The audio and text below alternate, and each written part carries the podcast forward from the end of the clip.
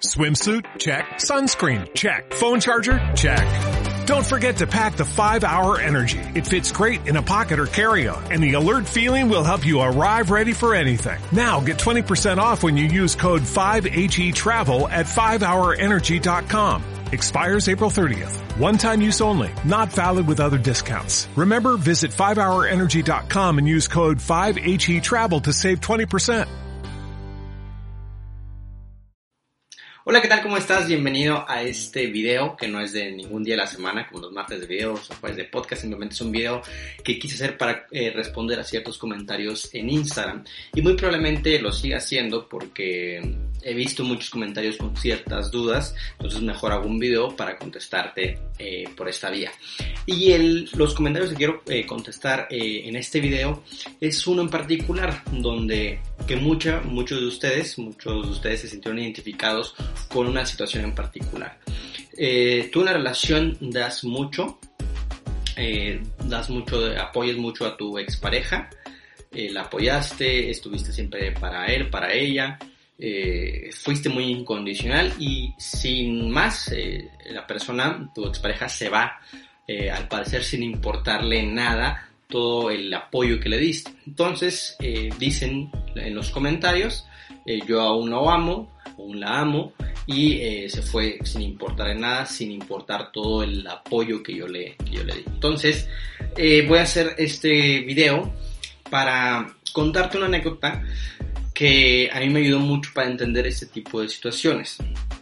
Hace ya tiempo estaba yo viendo eh, la serie House of Cards, eh, que si no la has visto es una serie que está en Netflix, y básicamente la trama de esta serie es Frank Underwood, el, el personaje, el protagonista, busca llegar a la presidencia. El día que llega a la presidencia, en no sé, tercera, cuarta temporada, pasa eso que te voy a explicar, que te voy a comentar. Eh, en un intercambio cultural, ya cuando Frank es presidente de Estados Unidos, en un intercambio cultural llegan unos monjes tibetanos a la Casa Blanca. Y a lo largo de este capítulo, mientras Frank Underwood hace sus entramados políticos, su esposa hace sus... Eh, salen las escenas de la esposa, eh, salen las escenas de, lo, de la Cámara de, de Senadores y demás. A lo largo del capítulo pasan escenas de unos monjes elaborando un mandala.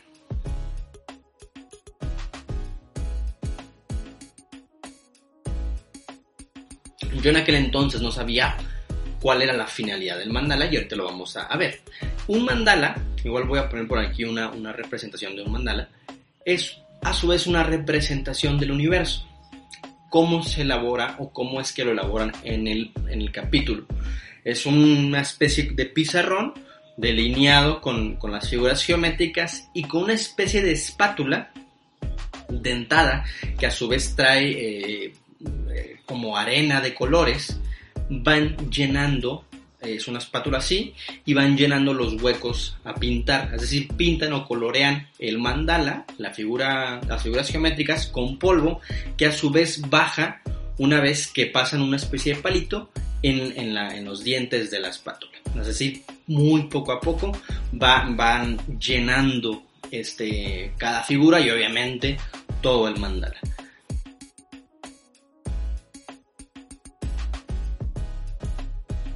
Eso va, pasan a lo largo de las escenas, eh, mientras pasan las escenas de Frank, de la esposa y demás, pasan llenando o coloreando el mandala.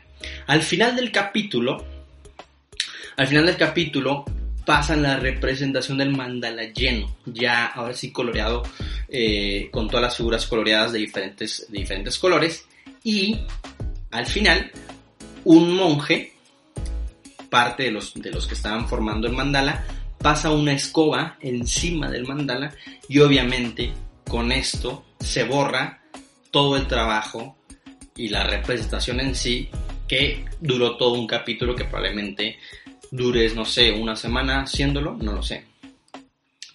Lo, lo, borra, lo barre y echa la arena en una especie de costalito y a su vez la arena la pone en una especie de río, ¿no? Que va fluyendo. ¿Qué quiere decir esto? ¿Qué podemos aprender de esto? Yo cuando terminé de ver el capítulo, la verdad que me causó un impacto muy fuerte y me fui a investigar inmediatamente qué significan los mandalas y por qué pasaba eso? ¿Por qué lo barrían? O sea, ¿cuál era la necesidad de poner tantísimo esfuerzo, tantísima concentración, tantísima dedicación para al final de cuentas terminar borrando el trabajo? Y si ni siquiera lo disfrutaron, o sea, porque fue algo muy rápido. Terminan y luego, luego empezaron a barrer. Es una, es una, o la, o la idea de los mandalas nos habla de la impermanencia, de que nada es para siempre por más esfuerzo, por más cariño, por más emociones, por más inversión de tiempo, dinero y esfuerzo que le hayas puesto a algo, absolutamente nada es para siempre. Va a llegar a su fin. Y lo mismo, eso lo podemos trasladar o eh, pasar esa enseñanza a nuestra relación. Por más amor, por más cariño, por más esfuerzo, por más dedicación, por más tiempo, por más paciencia, que le hayamos dedicado a una relación, nada, absolutamente nada, ninguna relación es para siempre. Ninguna.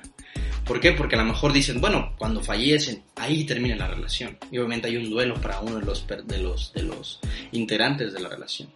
Entonces, esta representación de los mandalas nos invita a trabajar eso, a entrenar nuestra mente para la impermanencia, para aceptar que algún día, de la manera que sea, nuestra relación va a terminar, va a llegar a su fin.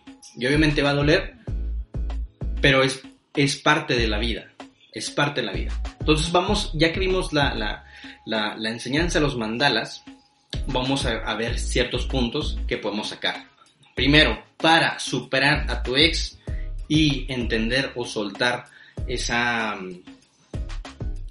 esa necesidad de que tu expareja te agradezca o que tu expareja o ese dolor que te produce el hecho de que tu expareja se haya ido como si nada, debemos entender una cosa, debemos entender una, que, ya lo vimos, que ninguna relación es para siempre, nada es para siempre, y otra, entender que ambos ambas personas, ambos integrantes de la relación gozan de libertad. El amor es eso, es dar libertad, no es una prisión. Y así como él tuvo la libertad de irse sin explicaciones, duele obviamente, pero no podemos mendigar una explicación si no la quiere dar, porque muchas veces nos dan la explicación y probablemente no sea cierta. Entonces entender que esa persona ejerció simplemente su libertad, como también nosotros pudimos haberla ejercido y dejar con el corazón roto a esa expareja. No lo hicimos, bueno, nosotros queremos estar ahí, pero no por el hecho de querer estar ahí, la otra persona está forzada a hacerlo, porque decimos, lo sigo amando. Sí, sí lo sigues amando, pero también si esa persona no te ama, ese amor está mal depositado porque está en un lugar donde no es correspondido. Es mejor depositarlo en un lugar donde se corresponde, que es en nosotros mismos para recuperarnos de este golpe. Otro punto que te va a ayudar a superar esta situación es que entiendas y aceptes que es parte natural de vivir. Es parte natural, eh, el dolor de un corazón roto es parte natural de exponerse, es parte natural de querer conectar, es parte natural de querer vivir. Si tú quieres que no te rompan el corazón, no te expongas. No te expongas a una relación, no te arriesgues. Pero así, si bien es cierto, tu corazón no va a sufrir, pero a la larga sí va a sufrir porque no va a tener esa conexión real con alguien. Entonces, bien, bien importante que, es, que entiendas que este momento, que aceptes que este momento es parte natural de vivir. Sí duele, pero también el dolor forma parte de la vida, no todo es dicho. Y otro punto, ya para finalizar, es que entiendas y aceptes que así como este dolor tuvo un inicio, va a tener un final, sí va a terminar, este dolor va a terminar con el paso del tiempo, pero también con muchísima, muchísima eh, disciplina, muchísimo enfoque en superar a tu ex, porque si vas a estar eh, queriendo superarlo, pero lo estás estoqueando, que era la imagen que subí, si lo quieres superar y al primer mensaje eh, le contestas o lo sigues buscando, evidentemente vas a prolongar más tu sufrimiento en el tiempo. El transcurso del tiempo no va a ser tu aliado, al contrario, va a ser tu aliado para no superar. Entonces, para que todo el tiempo sea aliado para sanar, es importante también que pongas de tu parte y no te autosabotes con comportamientos como el que veíamos de estarlo soqueando o bien de seguir pensando o seguir eh, estando dependiente de, la vida de tu ex. Y sin más, pues bueno, eh, te dejo con esta reflexión, con la reflexión de los mandalas que es preciosa, que es una reflexión eh, que a mí me encantó, que a mí me ayudó a entender mucho, que por más amor que le pongamos a las cosas, no son para siempre. Entonces, así abracemos esa incertidumbre, abracemos la libertad de, la, de nuestra expareja de, de irse, abracemos eh, el dolor que vivimos en esos momentos, pero va a llegar a su fin siempre y cuando seamos disciplinados. Sin más, me despido, que estés muy bien, hasta luego. Chao, chao. En Sherwin Williams somos tu compa, tu pana, tu socio, pero sobre todo somos tu aliado, con más de 6.000 representantes para atenderte en tu idioma y beneficios para contratistas que encontrarás en aliadopro.com. En Sherwin Williams somos el aliado del PRO.